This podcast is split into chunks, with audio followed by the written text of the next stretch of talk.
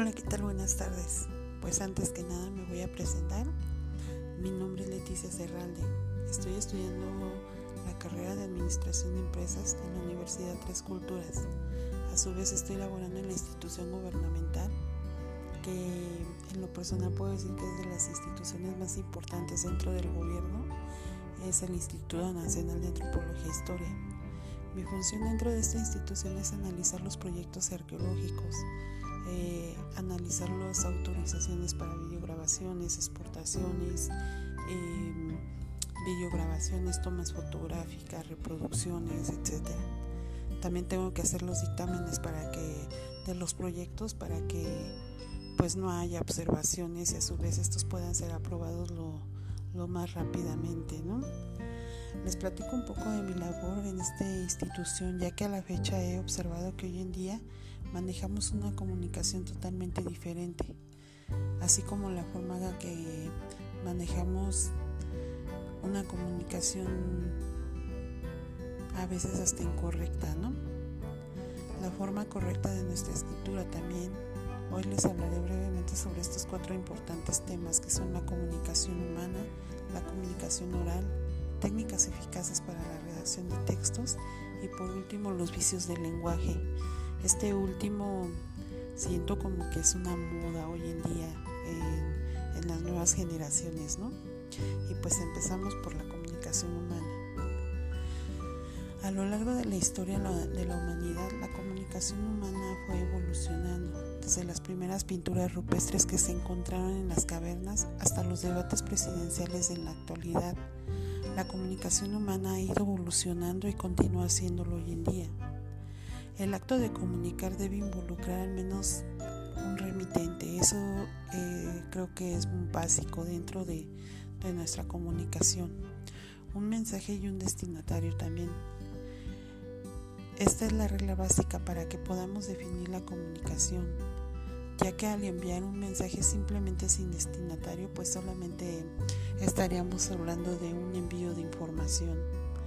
Todo esto puede parecer muy simple, pero la comunicación en realidad es un tema pues muy complejo, ¿no? La transmisión del mensaje del remitente al destinatario pues puede verse afectada por una gran variedad de aspectos.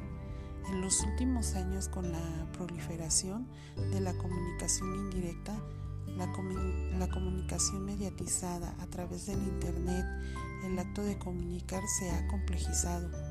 La complejidad del acto de comunicar es la razón por la que los empleadores de todo el mundo consideran tan deseables las buenas habilidades de comunicación. Una comunicación precisa, eficaz y sin ambigüedades en realidad es extremadamente hoy en día muy difícil.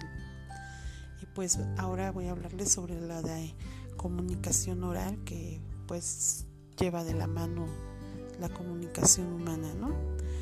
La comunicación oral es aquella que se establece entre dos o más personas, haciendo uso de un idioma o código compartido a través de un medio de transmisión físico pues tradicionalmente era el aire, aunque hoy en día podemos agregar el teléfono o una pues una videoconferencia que ahora con, con esta pandemia que estamos viviendo pues se maneja más, ¿no? Es muy es muy importante estas videoconferencias para tener comunicación en nuestra situación laboral, en nuestra situación escolar.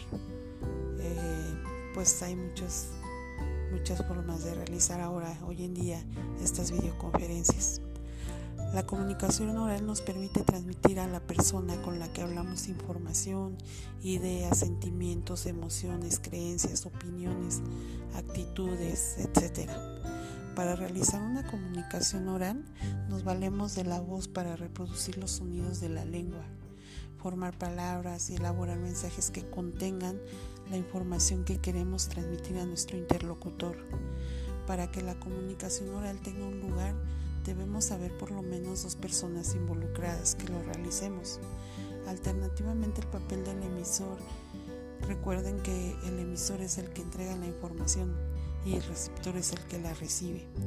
La información transmitida se conoce como mensaje este mensaje elaborado de acuerdo a un sistema de sonidos lingüísticos correspondientes es a un código o un idioma.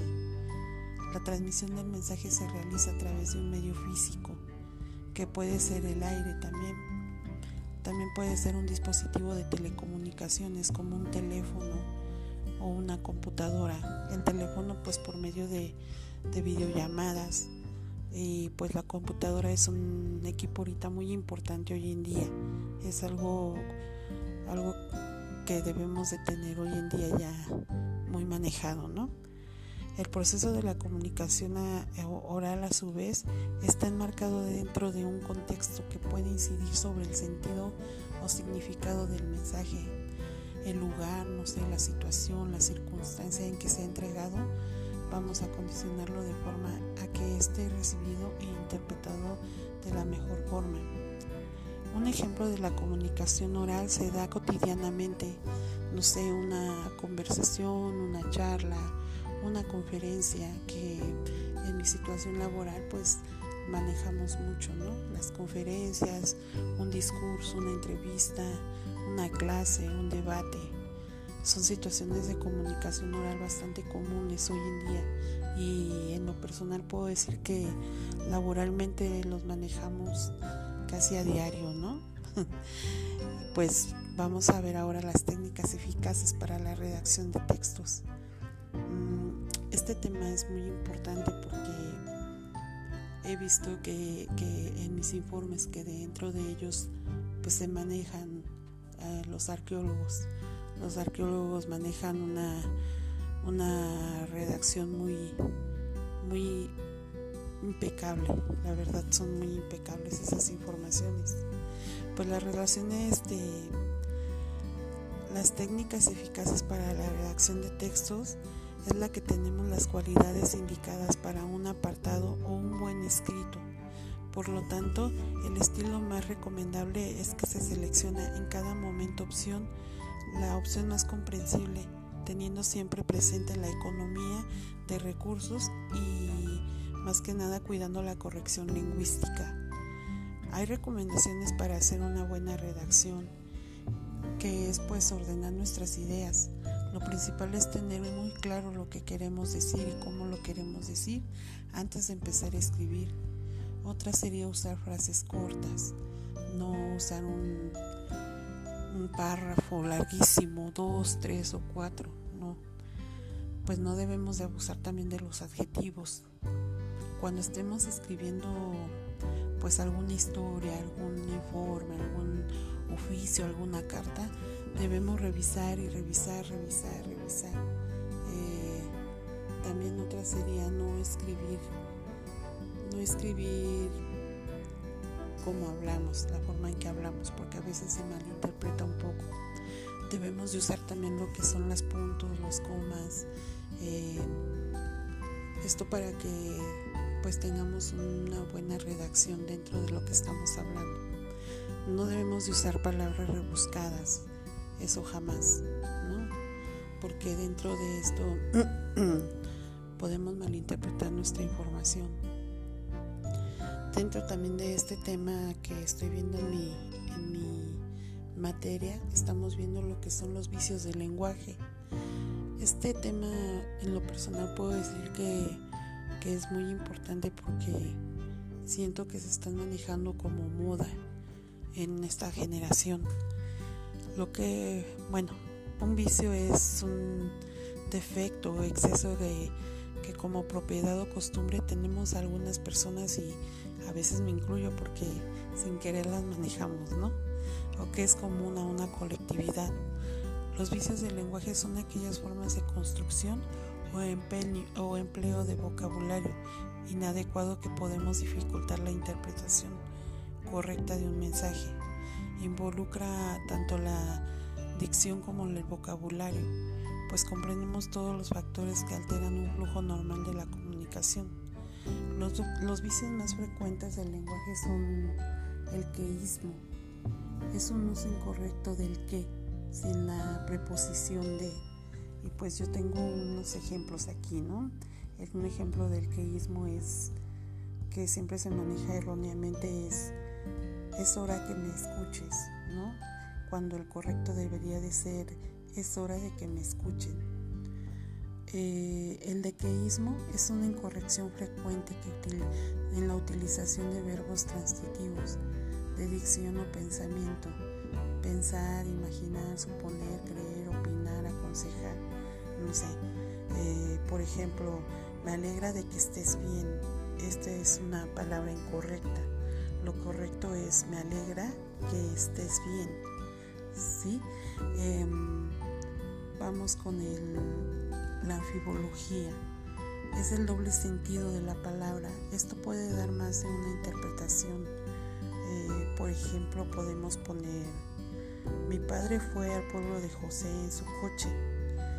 Y aquí la pregunta es, ¿en el coche de quién? ¿Del papá o de José? No sé, ¿no? también manejamos el solecismo. El solecismo pues también es una parte, es un error cometido contra la pureza del idioma. No sé este qué podría ser. No me recuerdo lo ocurrido. Eso es una, un error. lo correcto es no recuerdo lo ocurrido. Eh, tenemos lo que es el pleonasmo. Es la repetición del sentido de un mismo concepto con palabras sinónimas como frases anólogas, no sé, este puede decir, lo vi con mis propios ojos, ¿sabes? Eh, pues obviamente lo estás viendo con tus ojos porque, pues, ¿cómo más sería? y pues hay muchos errores dentro de, de la comunicación que hoy en día manejamos.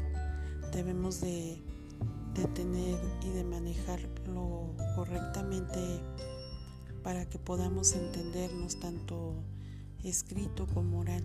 Debemos de manejar un lenguaje correcto, un lenguaje que, nos demos a entender hacia la demás gente. Y pues espero que estos temas nos hayan ayudado un poco para, para manejar la comunicación, para manejar nuestra forma de dirigirnos hacia, las demás personas. Espero les pueda servir esta pequeña información y pues espero vernos pronto. Un abrazo a todos, cuídense, bye.